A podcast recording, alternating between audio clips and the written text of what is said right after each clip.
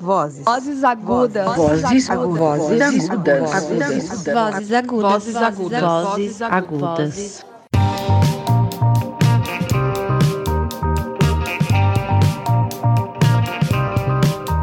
Olá, você está no podcast do grupo Vozes Agudas. Vozes Agudas é um grupo de estudos e intervenções com ênfase feminista, formado exclusivamente por mulheres atuantes no circuito artístico paulistano que se encontram no Ateliê 397.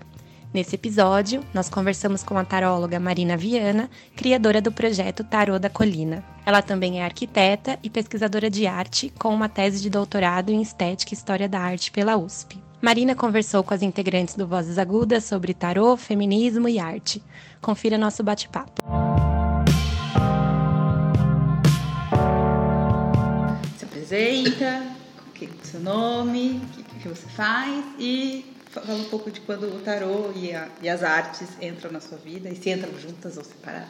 Bom, eu sou Marina, Marina Viana, eu sou arquiteta de formação. A partir do meu estudo de arquitetura, eu fui me encaminhando para os estudos de percepção do simbólico, do imaginário, da, dos mitos. Ah, daí para o estudo de história da arte foi um pulo. Eu cheguei para a história da arte, principalmente pelos estudos de cidade e das relações entre arte e cidade. Enfim, eu tive uma experiência com sala de aula, né, é, como professora da Universidade Federal Fluminense. Eu dei uma disciplina que chama Teoria da Percepção, que era para o cinema, Ali, estudando com os estudantes de cinema, me interessei muito pelas imagens técnicas, simbólicas também, pela criação dessa narrativa também por imagem. E foi nesse processo de sala de aula que o tarô teve uma afinidade grande na minha existência, porque eu vi uma pertinência entre o, o que era a experiência de sala de aula, no sentido de troca de energia, horizontal, coletiva, colaborativa com o que eu considero que seja um jogo de tarô, que é uma experiência de partilha. Então, um jogo de tarô, para mim, é fundamentalmente um jogo em que várias coisas estão em jogo, é, em que um sentido de vida, uma energia vital das experiências, dos impasses, dos sonhos, das questões de cada um estão sendo colocados e para mim isso é um exercício de criação, fundamentalmente. É um método de criação, é um método de análise, um método de pesquisa individual. É nesse sentido que para mim se embaralha tanto o meu percurso nas artes, o meu percurso na percepção simbólica, espacial e nos estudos que vieram pelo tarot. E você se vê taróloga a partir de que momento? É um processo, né? Um processo é, me autorizar é, essa consideração. Essa experiência de sala de aula aconteceu em Niterói, no Rio de Janeiro. Quando eu voltei para São Paulo para os meus estudos de artes, de pós-graduação, de doutorado, eu carreguei em São Paulo essa ausência de dessa partilha intensa que eu tive no Rio de Janeiro. E o tarô, ele me propunha essa esse formato que eu criei, que é o tarô da colina, que é visitar a pessoa na casa da pessoa, abrir as cartas para a pessoa. E aí eu vi que eu tinha um saber construído que tinha sido de algum jeito mambembe pela experiência, pela partilha com os amigos, pela intensidade de afetos mesmo.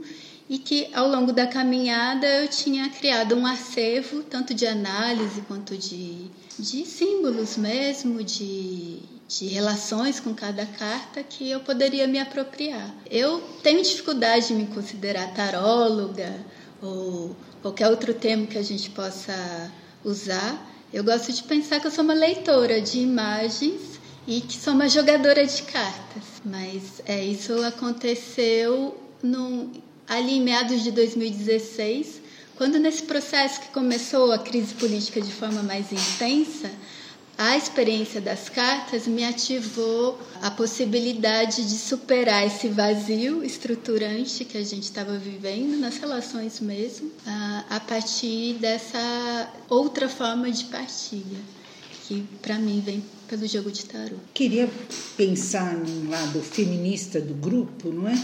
As uh, imagens do tarô são muito masculinas, né? são poucas as figuras femininas. Né? E ao mesmo tempo, a prática de tarô, a minha impressão é que são muitas mulheres e até se aproxima, não é? Com uma certa imagem de leitora de sorte, não é? Dessa imagem da feiticeira, da bruxa. Como é isso, ao mesmo tempo, um instrumento masculino que usa muita imagem masculina e que é muitas vezes jogado por, por pessoas né, que têm como gênero mais o, determinado como feminino. Como é isso para você? É, eu acho que essa é uma questão muito pertinente para mim e para o momento que a gente está vivendo. É importante a gente pensar que há muitas linhagens de tarô. Eu trabalho com tarô, que é o tarô mitológico, que vai beber das águas da mitologia grega. E a mitologia grega vai pensar os heróis, os aventureiros, ainda que vá pensar também as deusas, né? as personagens é, femininas com as suas potências. Eu gosto de pensar que o tarot passa pelas estruturas míticas, simbólicas, ancestrais, e que essas estruturas são um lastro da civilização e que de, se de um lado cristaliza uma estrutura é, machista por natureza, uhum. conta uma história silenciada, né? As interpretações silenciam muito das potências da energia feminina que estão também nos mitos. Os mitos, assim como o tarô, trabalham muitas contradições e as ambivalências. Ao longo do tempo, o tarô foi é, sofrendo uma série de revisões e releituras. Então, essas revisões e releituras, elas podem alargar essa interpretação masculina. Podem e devem, então, o que eu vejo na minha prática? Primeiro, existe de forma contemporânea um estigma da cartomancia, da tarologia, como se fosse uma adivinhação de futuro e como se esse futuro partisse de uma estrutura, uma concepção de vida muito limitante.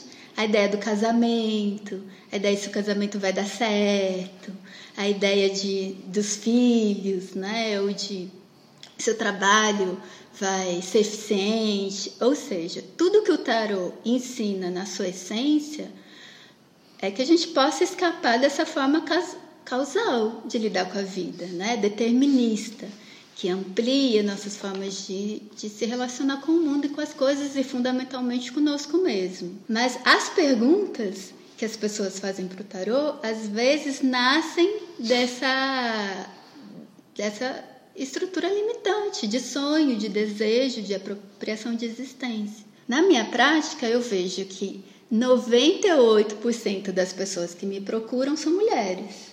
Então, isso já conta uma informação importante. Né? Qual é a dificuldade ou qual é esse abismo entre o jogo de tarô no mundo contemporâneo e o interesse dos homens?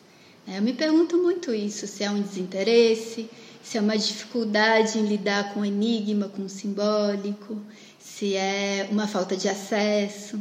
Mas se a gente pensar na origem do tarô, a origem do tarô é um sistema oracular de conhecimento místico, né, do mundo do ocultismo, de um grande saber de mestres. Ele não tinha esse essa cristalização do mundo das mulheres, do mundo do feminino, né, ou ou de assunto só de mulheres. Mas se a gente pensar o, o estigma do tarô, ele se congelou aí. Há pouco tempo eu estava numa sala de espera de um oftalmologista e eu vi uma novela antiga que estava sendo reprisada que trabalhava essa cena, a madame loira do Rio de Janeiro que foi consultar a cartomante de Niterói para saber se o casamento estava bem. E a cartomante, com todo aquele trejeito, é, dizia: Olha, há uma mulher que atrapalha o teu caminho. Eu comecei a ler as cartas em Niterói. Então, me identifiquei profundamente com a cartomante de Niterói. Mas naquela cena, eu pensei: nossa, quantos preconceitos estão aí, né? Como se a madame do Rio de Janeiro, para pensar sobre si, consultaria uma cartomante periférica, né? Nessa uhum. relação vai para Niterói onde ninguém verá. A cartomante era negra? A, a cartomante tinha essa, esse espírito gitano, né? Cigano, ah, meio espanhol, sim. Romani, né? vários trejeitos e todos os assuntos discutidos ali era casamento, a empresa e sempre na, na ameaça, porque o tarô ele também está preso no estigma de que ele vai revelar assuntos difíceis e difíceis porque catastróficos ou trágicos. Muita gente que procura o tarô fala: Olha, eu não quero saber coisa ruim. Eu penso, gente, mas eu nem sei ler algo que vai dizer uma fatalidade do destino. Possivelmente as cartas possam dar essa informação, eu não acesso isso, porque eu não sou uma adivinha. Eu não vejo o tarô como um processo de adivinhação. Enfim, tudo isso para dizer que simbolicamente há uma estrutura rígida do mundo masculino, mas isso para mim é um lastro da civilização. E as releituras do tarô, elas tendem a deslocar esse esse poderio, né? Então a gente tem releituras de tarô contemporâneo, inclusive tarô feministas, inclusive tarô das deusas, inclusive tarôs que saem do formato retangular, que são redondos, até para oferecer outra forma de concatenar a relação entre uma carta e outra. É porque não tem como você colocar a carta como é, invertida ou na posição em pé, né? Que também tem esse tipo de leitura, né? É, Feminista, de, né? de inverso, né? Dicotômico. Isso. E, e acho que faz parte das relações contemporâneas problematizar.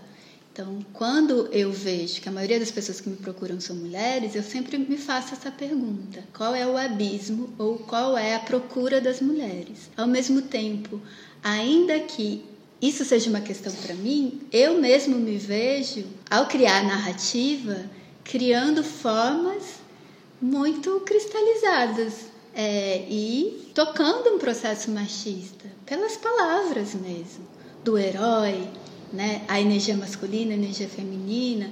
Então eu, me considero aprendiz nesse processo. Eu aprendo principalmente com quem eu jogo tarô, com quem está jogando, porque são mulheres, porque são mulheres que estão no mundo do agora, é, produzindo processos de emancipação do mundo do agora, ou porque são homens gays homens que estão com outras formas de afeto, outras formas de olhar o mundo. É, os homens héteros que me procuram, ou eles têm uma relação de amizade, segurança comigo, ou desconhecidos que não me conhecem me procuram por outras formas, é de uma raridade absurda. Então existe um processo de confiança desse jogo, do que o jogo de tarot pode trabalhar que problematiza muito dessas questões. O que eu vejo assim na minha experiência é que a gente está nesse processo em construção. Várias vezes eu me pego é, na minha própria armadilha, dizendo, criando narrativas que é, não estão autorizando o mundo das mulheres. E aí eu vou junto com quem eu estou jogando, construindo outras formas. Mas muitas das vezes eu vejo que as próprias mulheres, na forma de fazer pergunta, estão modelando uma existência que não parecem ter pertinência para a vida delas. Essa história do ah, mas esse relacionamento vai dar certo? E eu sempre me pergunto, mas o que é dar certo? É confiável? Eu me pergunto que medo é esse das mulheres, né? De, do que é confiável ou não confiável. Então, esses temas que são muito arquetípicos das relações amorosas ou do mundo do trabalho, ele também aparece nas próprias perguntas. Eu acho que é uma questão extremamente pertinente. E você acha que talvez essa procura maior das mulheres é pelo fato de existir um número maior de cartomantes mulher? Se talvez fosse um número maior de. Se, se a leitura do tarô fosse mais relacionada a um homem tirando esse tarô, talvez isso fosse uma busca mais de homens, o que, o que era no começo, quando o tarot surge? Era um homem que lia? Para quem ele lia? E... É, quando a gente pensa a origem do tarô, a origem do tarô é muito borrada, né? Uhum. Porque se perdeu essa origem, então muitos dos estudiosos vão vai localizar isso no mundo medieval, porque as cartas que a gente tem contato hoje, elas elas tiveram a sua elaboração, a sua construção no século XIV, no século XV. Mas é possível, isso muitos estudiosos apontam, que o tarô seja tão milenar quanto a astrologia e que esteja mais localizado no Antigo Egito, numa construção de um saber sagrado, divino, religioso, extremamente ancestral. E as imagens que a gente tem de jogos de tarô ou de produção de tarô, essas imagens elas estão construídas muito na figura masculina, da, do homem lendo para homem, do homem jogando com os homens, dos, das oficinas de gráficas de tarô feitas por homens, das famílias das, dos homens poderosos. Então você vê que essa, esse imaginário da tarologia ou da cartomancia sendo uma produção de mulheres para questões de mulheres e com muitas aspas, uhum. ela é um estigma recente, de uma leitura de sorte, de uma leitura de destino. Hoje em dia, quando eu é, vou me associar com outras pessoas que estudam tarô, eu não acho que contemporaneamente sejam mais mulheres que leem tarô. Uhum. Muitos homens, muitos artistas homens usam o tarô para suas elaborações é, muitos tarólogos ou homens cartomantes, não sei qual é a nomenclatura mais é, usada, mas enfim, da minha própria experiência, eu vejo isso. Uhum. E eu já ouvi de, de amigos que, ah, mas o seu anúncio de tarô, você poderia fazer um símbolo mais agressivo, mais é, enigmático, talvez você acessasse o mundo masculino. Quer dizer, ainda assim tem uma série de estigmas, né? De, de que mundos são esses e que acessos são esses. Fazer um acréscimo e também uma ponte com o que a gente está lendo dentro do grupo. Né? A gente está lendo Caliban e a Bruxa, da Silvia Federici, que você já leu, né? que eu lembro de ver você com ele. Né? E aí, quando. Se a gente fizer uma correlação justamente pela Federici, de quando as mulheres elas perdem aí poder econômico e social. E isso é muito correspondente também a uma perda de poder de produção de discurso, de produção de verdade, de produção de articulação dentro do universo, isso é correspondente também à criação e estigmatização da figura da bruxa, porque é aí que você coloca as parteiras, as curandeiras, cozinheiras, qualquer mulher que tem uma posição de liderança como ser demoníaco incontrolável, que é meados do século XIV para XV, que é essa base de, da modernidade para algumas áreas, né? E que é justamente quando as mulheres elas realmente perdem esse território e elas se cria esse arquétipo maligno da bruxa, que também começa a haver uma feminização desses oráculos, desses jogos de adivinhação, né? E, e não ver isso no sentido pejorativo, mas pensando também no território de resistência, de produção de conhecimento. Porque se, se para as mulheres durante muito tempo foi bloqueado, interditado lugares oficiais de produção de conhecimento, nas cartas elas podiam se articular, porque como isso não se ligava também com o discurso científico, né, porque era rechaçado tanto pelo iluminismo quanto pela igreja, então era um território onde elas podiam se articular. Então talvez seja nesse período que a gente tem realmente uma feminização do tarô e agora há uma uma mudança de paradigma, né? Porque os homens eles também estão procurando outras formas alternativas de narração de si e do mundo, né? Então acho que é legal pensar também nessa perspectiva de como também essas cartas elas vão atravessando sintomaticamente essas mudanças de perspectiva, né? É, eu acho legal pensar essa esse mito que atravessa o tarô de que ele é uma elaboração mágica, simbólica, que se fundamentou na ideia do jogo, que era uma forma de persistência desse saber ancestral.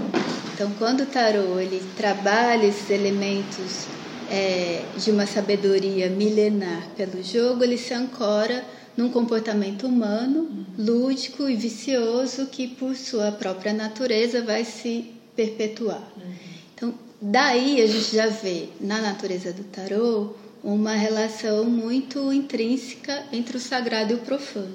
E nesse sentido, pelo jogo de tarô, as mulheres nesse jogo de carteado ou no seu cafezinho que vai ler a sorte, o chazinho com bolinho, ou nessa experiência entre grupos de mulheres, ela pode entrar em contato com esse saber feminino bruxo por natureza, uhum. né? É, enigmático por natureza, é, fantástico por natureza. Eu acho que essa é uma questão também de lembrar que os mitos eles vão cristalizando essas estruturas, mas o, o tarot também vai trabalhar os arquétipos da potência feminina, né? É, no tarot que eu trabalho, a Deméter, ela vai trabalhar uma experiência de bruxa, de, é, do fantástico, da elaboração da natureza, da, da relação com o tempo simbólico, é, a Perséfone né, na sua experiência familiar, ou seja, são outras referências arquetípicas que também vão, vão tá, vão ter um lastro muito profundo na psicanálise, que foram sombreadas. Assim como na astrologia, há pouco tempo você tem a incorporação de Quiron e de Lilith, que são outras referências que é uma releitura contemporânea da astrologia. Então, o tarô eu considero é, ainda em franca mutabilidade e que está é, a todo momento que tem uma mesa de tarô que se deitam as cartas, lembrando dessa possibilidade mágica de produzir coletivamente, de co-criar e de produzir nossas pequenas magias. Na pertinência do mundo estritamente feminino, é um exercício de lembrar que qualquer é, prática entre mulheres e que trabalham as, as elaborações de tradições muito ancestrais vão estar sempre replicando ou reproduzindo ritos e rituais. É, isso acho que a gente não pode é, esquecer e desconsiderar na, numa possibilidade de prática de existência contemporânea mesmo. Ah, eu lembro que no SESC, quando a gente estava conversando aquele dia, você falou que você se descobriu taróloga porque você era arquiteta. Então, a partir de uma formação, que você trabalhou com as imagens, estudou e tal, você descobriu esse outro caminho que você queria trilhar. E aí, uma preocupação do nosso grupo é muito a inserção das mulheres no meio profissional, no mercado. E a ideia do podcast é sempre trazer alguma mulher profissional. E aí eu queria que você falasse um pouco disso, da sua atuação profissional mesmo, no mercado, como que é sua trajetória, se aqui é mais difícil em São Paulo ou em João Pessoa, que você se mudou, como que esse trânsito pelo Brasil também influencia. Em Niterói. Em Niterói, né? é. Uhum tudo isso. Pensar o tarô hoje é uma forma de pensar é, as nossas relações de trabalho mesmo, né? nossas práticas, nossos labores no mundo contemporâneo. A minha experiência de sala de aula foi uma experiência muito pessoal, muito uhum. individual. Eu me descobri professora de uma forma muito específica de dar aula, que isso inclusive me gerou grandes amigos, né? Foram foram trocas de experiências muito intensas que foi é, finalizada, era um, era um contrato temporário, enfim, num momento em que investir na carreira acadêmica parecia natural. Tinha feito mestrado, tinha tido experiência em dar aula numa universidade pública, estava fazendo doutorado. Essa inserção dessa carreira tradicional que é professor acadêmico parecia o caminho muito consequente. Foi o momento em que a academia teve é, um processo de ataque muito grande, né? Que as bolsas deixaram de existir, é, o meu lugar de inserção, que é a história da arte, é um dos mais fragilizados nesses momentos de crise. Então eu tive que me ver ou me prever de outras formas. No momento em que a desesperança e a, a atopia, né, a distopia, estava muito perto de todo mundo, né? Estava muito premente, estava muito é, às vistas. Então, é, o processo do tarô significou quase esse modo de vida brasileiro do a correria, o que a gente sabe fazer, qual é o nosso talento, qual é o nosso saber que a gente carrega, que de repente a gente pode é, se apropriar e produzir alguma forma de, de existência ali. Demorou muito tempo para eu me considerar estruturada nesse saber, ou que eu fazia algo que fazia sentido para as pessoas, por mais que eu tivesse os feedbacks mais positivos. E que isso realmente era um caminho pertinente, é, estruturante, que, ti, que tinha é, lastro real. É, isso demorou, de fato, bastante. E acho que isso significa muito dessa concepção que a gente tem de, do trabalho que dá certo, né? O trabalho, a profissão, a profissão que a gente empreende uma energia, espera frutos disso. Então, nasceu muito de um, uma decepção com essa carreira que eu fui investindo, que era a carreira acadêmica. E de repente ter visto embaralhado que o que eu fui habilitada na minha carreira acadêmica de arquitetura e dos meus estudos de mito, de símbolos e de percepção tinha pertinência em outras formas de prática. E estética e artística também, e que também me respondia como métodos políticos, né, como práticas políticas. Então, isso para mim foi uma descoberta pessoal. O, jogo de tarô, entender que essa prática fazia sentido na minha existência e na vida das pessoas, fez parte de uma de um processo de emancipação mesmo. No Rio de Janeiro, isso foi muito bem, especialmente pelas relações afetivas, de tá no núcleo de muita troca, de muitos amigos, mas de uma forma quase espontânea, quase no, nas relações de afeto mesmo, as pessoas que me visitavam, e eu estava com tarô e abria as cartas de forma prazenteira, por, por prazer, por brincadeira.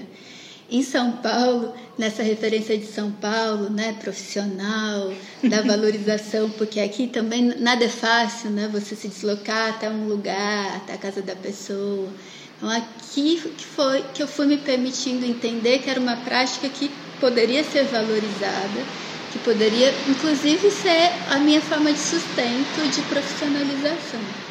E João Pessoa é uma nova descoberta, porque eu tô tateando com as pessoas que eu conheço, como isso se apresenta, as pessoas com quem eu falo falam muito do tarô a partir dos cartazes de poste. Uhum. Então, esse imaginário do que é adivinhação, do que é o futuro, do que eu posso, do que eu posso perguntar, como se procurar as cartas fosse uma fragilidade, fosse estar em crise, estar em conflito. E, fundamentalmente, o tarô ele, ele pode existir mesmo à distância, né?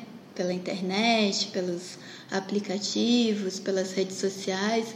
Então, é, eu morando em João Pessoa, eu consigo continuar os jogos com as pessoas que me conhecem à distância e na cidade é uma nova forma de inserção, especialmente porque eu estou entendendo que, que relações são essas e quais são essas possibilidades ali. Ainda que João Pessoa, nesse processo de descoberta de nova percepção, me dá uma, um contato com essa sabedoria ancestral, natural, né, que é estrondosa, seja pelo sol intenso, seja pela, pelo mar, seja pelo vento vigoroso. Então me lembra por outro tempo, né, de uma pessoa que é uma capital, mas uma cidade pequena, me dá uma referência de um outro tempo muito mais possível de ser apropriado é, do que eu conhecia na, aqui em São Paulo. Então, acho que são outras formas de existência que também compõem para o jogo. Mas o, eu acho que é bonito a gente pensar o tarô como esse arquétipo de uma conduta errante, nômade por natureza. E cada lugar que ele pode se deslizar, ser convocado essas, esses componentes locais né, regionais, sejam por como as pessoas se introduzem, seja por como a cidade acolhe.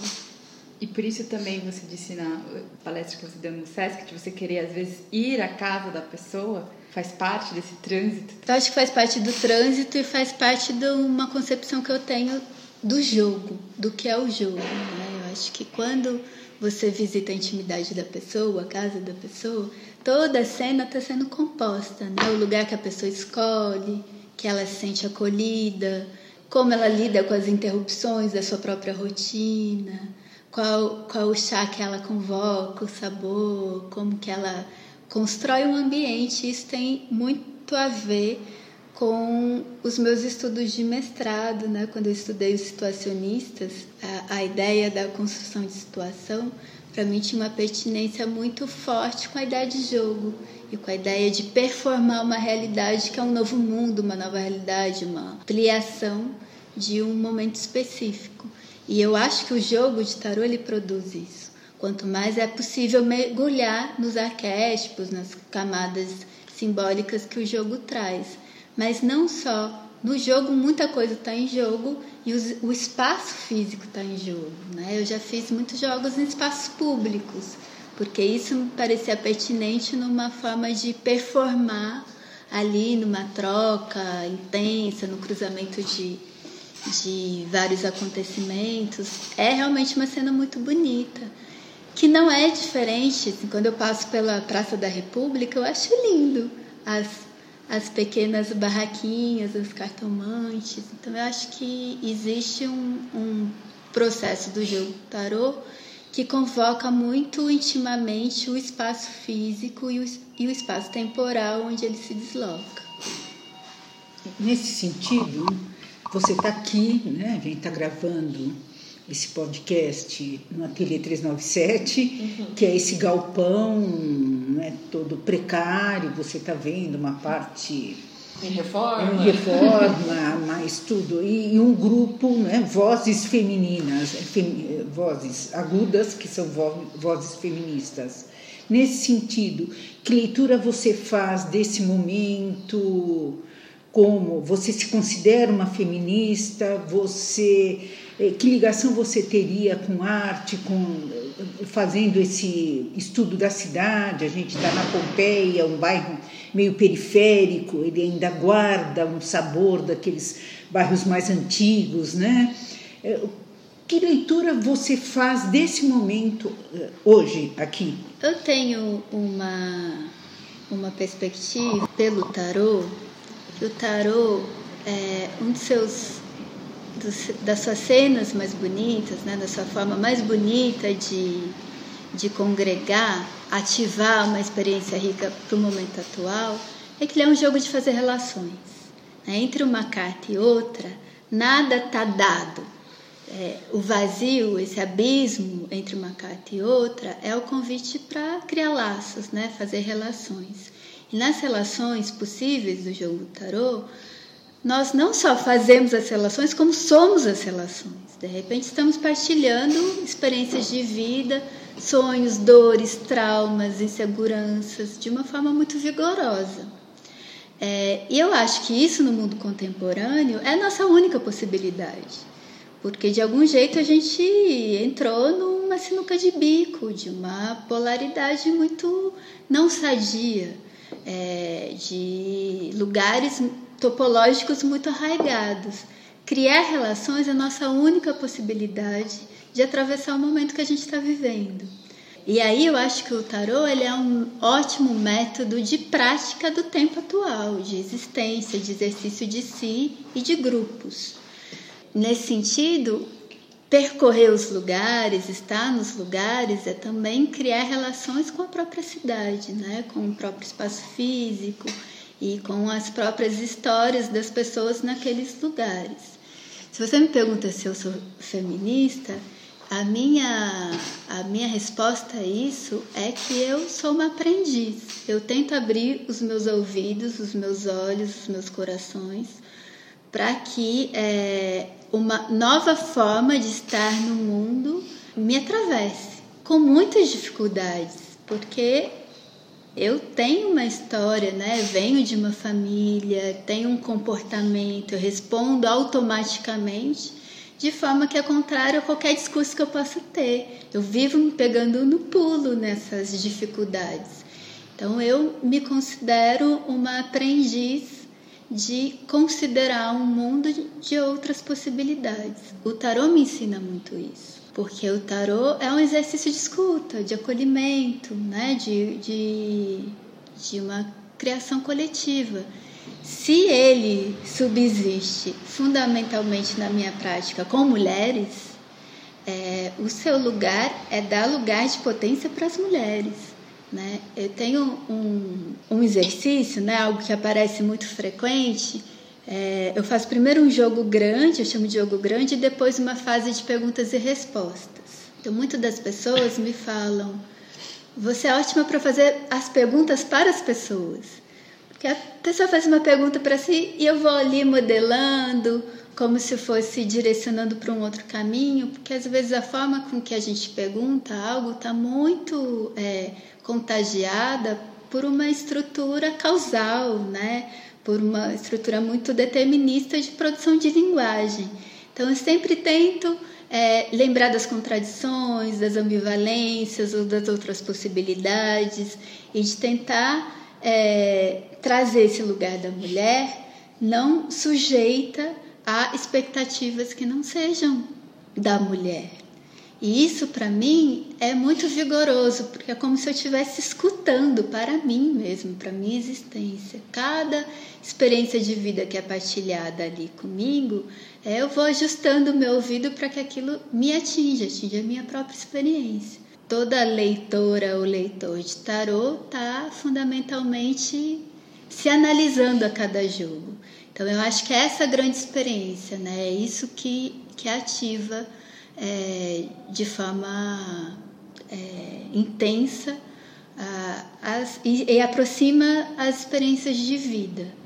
Eu tento que cada jogo me transforme também, assim como eu vejo que cada símbolo ou cada é, jogo possa ser transformador para as pessoas.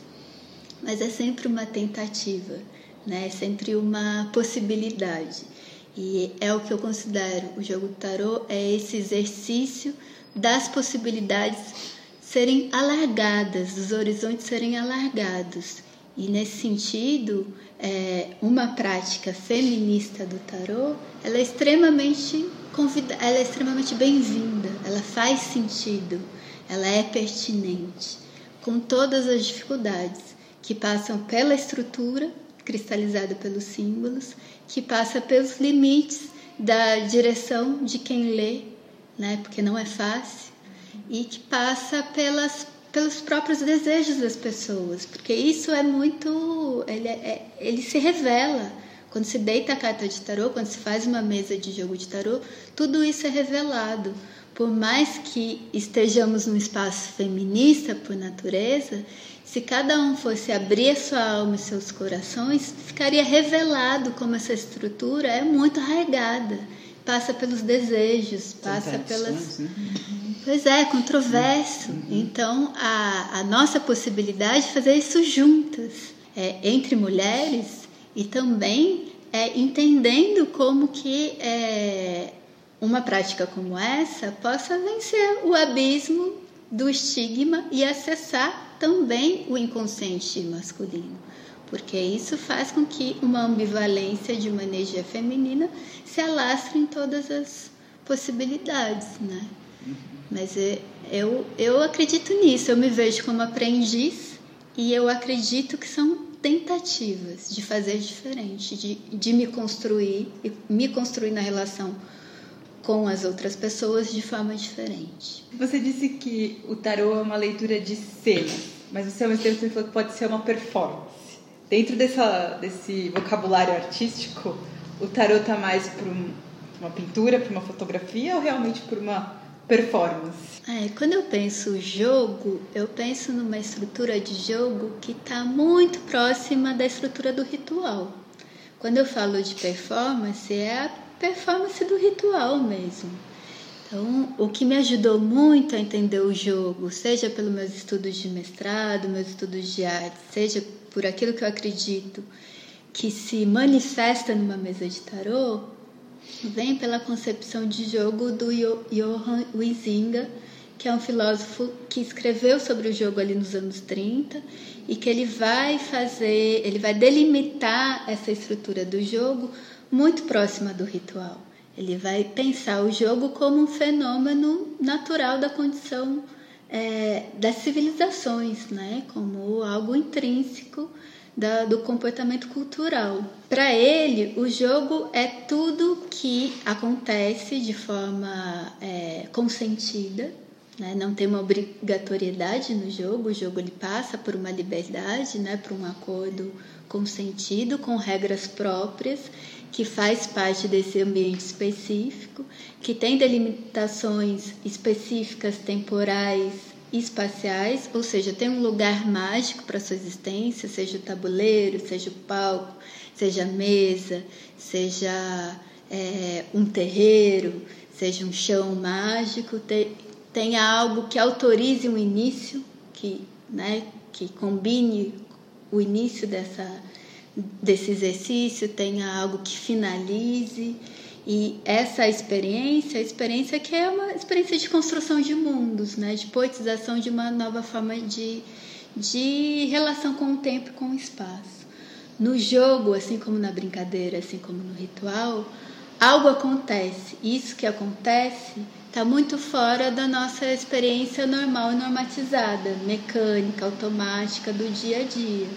É nessa experiência que a gente pode ter contato com um acaso transformador, com a sincronicidade junguiana, com algo que nos chacoalha, com algo que nos desterritorializa, com algo que nos emociona, que nos faz ter contato com dores, com emoções muito fortes. Então, quando eu penso a performance do jogo, é poder, nesse acordo nesse, nessas regras mágicas, acessar algo do mundo interior ou que nos atravessa que dificilmente a gente acessaria de outra forma. Uh, a gente pode fazer uma relação do jogo de tarô com um set, um setting psicanalítico, né, terapêutico, mas nesse sentido e, e, é nesse sentido que eu penso a cena também. Não como uma imagem congelada, mas como algo que dá a ver algo ampliado sobre mim. Né? O tarô ele trabalha com um caminhamento temporal, presente, passado e futuro. Mas isso é uma questão para mim. Eu fico sempre me perguntando, afinal, o que é o futuro? Se todos os sistemas oraculares, por mais que se desdobrem em futuro, vai pensar sempre tudo é, tudo existe agora, no presente. Então, eu fico pensando que cada presente abre um mapa dos desejos. Então, o que as cartas trabalham como apontamento de futuro é o que eu, nesse momento de agora, estou abrindo como possibilidades da minha existência. Isso é um trabalho de costura temporal, porque fala de memória, fala de expectativa, fala de apostas que sai desse lugar do aqui e agora, né? ele amplia, ele alarga esse momento presente. Então é nesse sentido que eu penso tanto a cena quanto a performance. E para mim, o gesto do embaralhar as cartas, ele é uma poética de fato, porque na minha existência é como se eu tivesse embaralhado todos os, as os meus saberes que eu fui coletando, seja da arquitetura, seja da sala de aula, seja das artes, seja das percepções, seja da mitologia, porque eu fui fazer uma nova graduação de filosofia, porque eu queria estudar mitologia, eu fui aprender grego antigo, eu fui entender outras formas de criar linguagem a partir dessa antiguidade, mas nunca deixando de abrir mão de que, para olhar para o ancestral, no momento de agora, a nossa única possibilidade é ser contemporâneo. Então, o ancestral está sendo reinventado o tempo todo. E para mim, o tarô é esse mecanismo de reinvenção, tanto dessa tradição quanto dessas práticas de leitura de si, de autoanálise ou de análise entre as pessoas. Deixa eu ver se eu consigo elaborar assim. Você fala do situacionismo, não é? Que é muito ligado ao Debora, ao grupo do Debora, que é politicamente muito marcado como uma posição de esquerda, não é? É, e que está ligado à sociedade do espetáculo, né? sociedade atual pouco reflexiva, muito consumista, não é? Como você, no seu, é, na leitura de cidade que você faz, como é que você liga essa leitura mais de esquerda com a cidade que a gente está criando agora, que a gente vive cada vez mais em cidades com os problemas que ela tem e com as prioridades que você coloca tanto na sua vida profissional como nessa vida que a gente fala que é profissional, mas também é uma leitura meio de maga, não é? Uma leitura que tenta perceber quais são os influxos que estão no ar. Como é que você, é, confessadamente situacionista, arquiteta e taróloga, li, lida com esses enigmas atuais, né? Uma que os situacionistas eles a partir da deriva uhum. ou daqueles mapas é, psicogeográficos, uhum. das construções de situação, ou do, da cidade imaginária que o Constant construiu, que uhum. é o uhum. objeto de análise do meu mestrado, mais propriamente. Tudo que eles buscaram ali nos anos 50 e 60 foi uma conduta de experiência de forma a destravar formas não programadas, uhum. né? de ativar uma percepção que fosse afetiva, de é, ativar outras formas de lidar com o dado urbano, desse dado urbano ser inventivo por natureza, pensando ali no contexto europeu, que tinha uma densidade histórica e de civilização densa, né, profunda, e numa situação é, temporal específica de pós-guerra. Né? Então, eu acho que essa, essa tentativa da não programação, ela persiste no jogo de tarô, na minha concepção, né? na minha forma de ler. Então, a, as cartas, ao serem relacionadas, elas não fazem sentido criar frases feitas. Elas vão justamente produzir o disruptivo. Né? Quando eu, eu falo em, em, nos colocar em xeque, né? nos colocar, nos pegando em pulo, no, no choque, de fato. E aí também a gente volta para Benjamin, a gente volta para Baudelaire, nessa uhum. experiência que a estética urbana de tirar do automatismo, de construir essa forma não programada de, de estar e de viver como modo de vida. Então acho que o tarô ele trabalha muito bem aí. Nesse sentido, eu acho que isso reverbera no momento atual. Porque quando você fala do ateliê 397 na Pompeia, dessa, dessa franja urbana, nessa, nessa situação geográfica, ou na minha é, apropriação em ser taróloga hoje, eu acho que a gente está trabalhando pelas brechas. Eu acho que a gente está construindo pontes onde está o abismo. Eu acho que a gente está tentando buscar o outro naquilo que o outro tem de mais é, não conhecido, do desconhecido, porque as formas dadas não deram certo, seja, seja também na direita. E, e é, é, é, sair do envelhecido que a gente está procurando, né? Então eu acho que a minha ponte com situacionistas, uma vez que eu venho desse percurso, é, é ali que eu, que eu vejo reverberar na minha prática. Porque eu penso, os situacionistas, para mim, sempre foi um, um arcabouço de muita intensidade criativa, vigorosa, datada, né? que teve uma persistência, uma pertinência ali naquele momento. Então, ali também, aquele saber também está em transformação.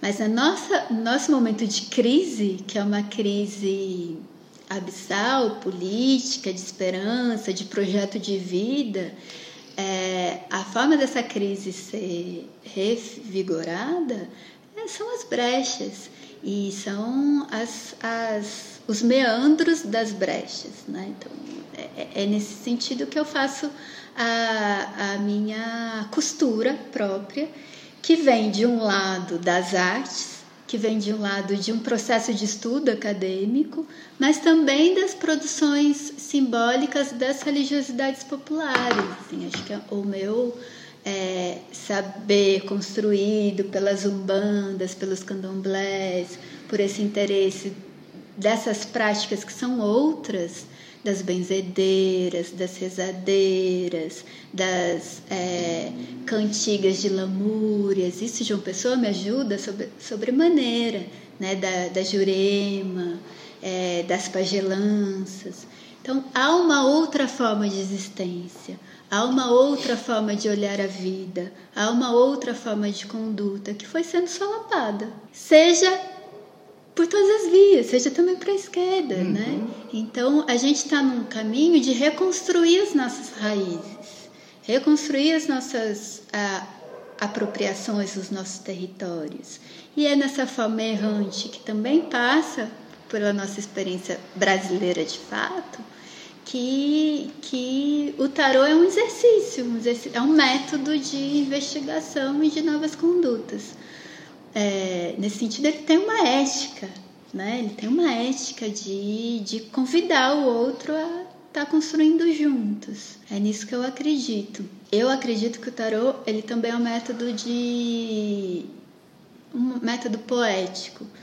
Dos meus amigos do cinema, assim, com os meus amigos das narrativas, das artes, ou a, a, própria estrutura acadêmica né, de construção de pensamento, o tarô eu acho que é um grande amigo, porque ele propõe formas de construção, de elaboração, de associações. E essas associa associações não programadas, não programadas, elas tiveram muito pertinência na história da arte, né? do acaso que vai produzir destravamentos de formas criativas. E nesse sentido a gente pode lembrar que esses métodos oraculares, eles vêm da magia, porque a magia é uma forma de construção, de elaboração da, da vida, mas que ele pode se fundamentar e se estabilizar em qualquer outra prática é, formal da existência. Eu acho que ele é sempre bem-vindo e muito convidado. Uma dica para se você indica alguma mulher é, da literatura, do cinema, algum filme, alguma dica cultural, mas de mulheres que, que a gente possa procurar sobre tarô ou não, sobre algo que você acha que seria bom, acha que seria legal indicar no momento. Olha como é difícil, né? Porque as primeiras referências que eu, que eu vejo, inclusive assim, porque tem um filme de um cineasta homem do Rio de Janeiro, que é o Sérgio Pel, que é O Esplendor do Delírio. Que eu conheci esse filme a partir dos meus estudos recentes. É um filme que congrega tudo isso porque é ali no Rio de Janeiro, na repressão, é um filme performático. Em dado momento, é um filme aberto, né? Porque ele filma um personagem que faz um ataque a um monumento militar e aparecem os militares e prendem esse personagem no meio do filme. Em dado momento tem uma cena que eu acho muito bonita, que é uma cartomante abrindo as cartas na rua, ali do Rio de Janeiro, daquela parte central do Rio de Janeiro. E eu procurei ele para perguntar que cena era aquela, que símbolo era aquele, o que, que ele estava trabalhando nessa, nessa relação entre a repressão e aquela cena poética e forte da, da cartomante abrindo as cartas no asfalto e ela vendada e com cenas simbólicas de punhal, de luva, sangue, enfim. E aí ele me disse, não sei dizer, é uma cena dela, ela que criou aquela performance. E no fim, é, eu nem consegui ter acesso a quem quem era essa personagem, né? Quem era essa atriz que criou aquela cena? Eu queria saber quais eram as cartas. Enfim, para mim tem um uma uma carta que eu acho muito especial do jogo de tarô, que é a sacerdotisa que trabalha essa energia feminina que ela é muito intuitiva e ela é inalcançável, né? Ela é incapturável. Então eu, eu gosto de pensar essa possibilidade disruptiva tanto da intuição quanto da criação, que ela é impossível de ser programada também, né? De ser é, agendado o encontro com ela, mas que é um atravessamento disso tudo. Então eu, eu lembro que esse filme me tocou porque essa personagem me representava isso, de algum jeito embaralhava esse meu percurso de, de experiência entre cidade, tarô, os enigmas, as cenas, as imagens, os mitos. Mas eu acho que esse exercício de perguntar às mulheres que a gente convida, ele é fatal, né? Porque é quando a gente vê que as nossas referências são, são masculinas, até para falar desses mundos. É, o tarô que eu trabalho, que é o tarô mitológico, ele foi elaborado pela Liz Green, que é uma astróloga, que faz uma parceria com uma, com uma outra mulher que é uma psicanalista. Então eu acho que ele revive, né, pensando que essa leitura são formas de reviver esses, essas ancestralidades, a partir dessa concepção que vem da psicanálise, que é muito pertinente ao tarô, essa relação entre a psicanálise e o tarô, ela é muito intensa, latente. latente. Eu gostaria muito de dizer que para mim é muito importante estar com vocês. E muito importante ouvir essas questões, porque eu me pego a todo momento me questionando. Eu lembro quando eu abri as cartas para Tânia, ela já fez essa pergunta: mas você não acha que são estruturas masculinas? E o que eu posso falar? Eu posso falar, eu acho. E eu tento sair na palavra, no discurso. Então, às vezes eu vejo falando o homem como se o homem fosse o retrato da humanidade. Aí eu saio daí falo as pessoas, a humanidade, o ser humano. O ser... E olha como isso é a cilada, né? Uhum. Ou quando é, a gente faz a relação entre o herói e a aventura, o mundo exterior, tem aquele aquele te... como esse tarot também trabalha as mitologias e tem o mito de como chama Actesse Penélope Penélope, Penélope. A Penélope e Ulisses uhum. então tem aquele texto belíssimo da Sueli Ronick que vira e mexe passeia Surge, né? pelos Facebooks né uhum. então isso é muito pertinente assim quando a gente pensa que o Ulisses é aquele que vai para a guerra é aquele que vai fazer aventura, que demora 30 anos para voltar e vive todos os amores do mundo. Faz enquanto um Penélope está tecendo e desfazendo, esperando o rei retornar. Então eu tento sempre trabalhar na figura de Penélope a ideia de que Penélope e Ulisses são arquétipos existentes dentro de cada um. Né? independente de serem figuras femininas e masculinas, mas isso é um exercício para mim, né? de linguagem.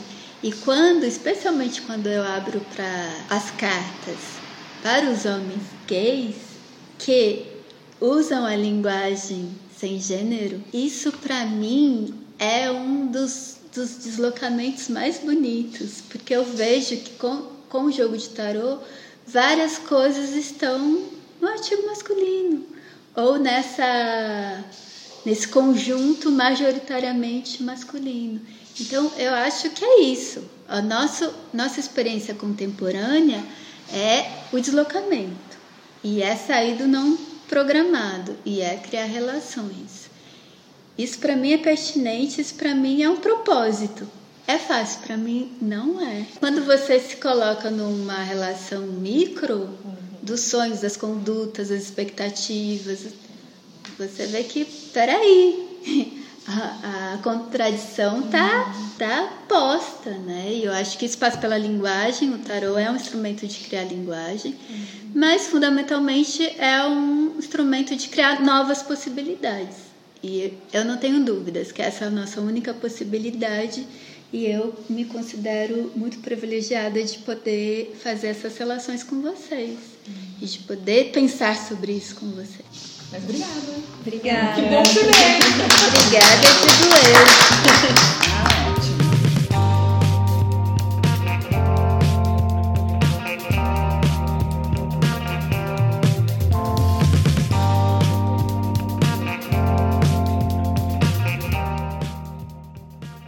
Essa foi mais uma edição do podcast Vozes Agudas, o grupo de estudos de arte e feminismo do Ateliê 397. Acesse os outros episódios no site do Ateliê, ateliê397.com. Até a próxima!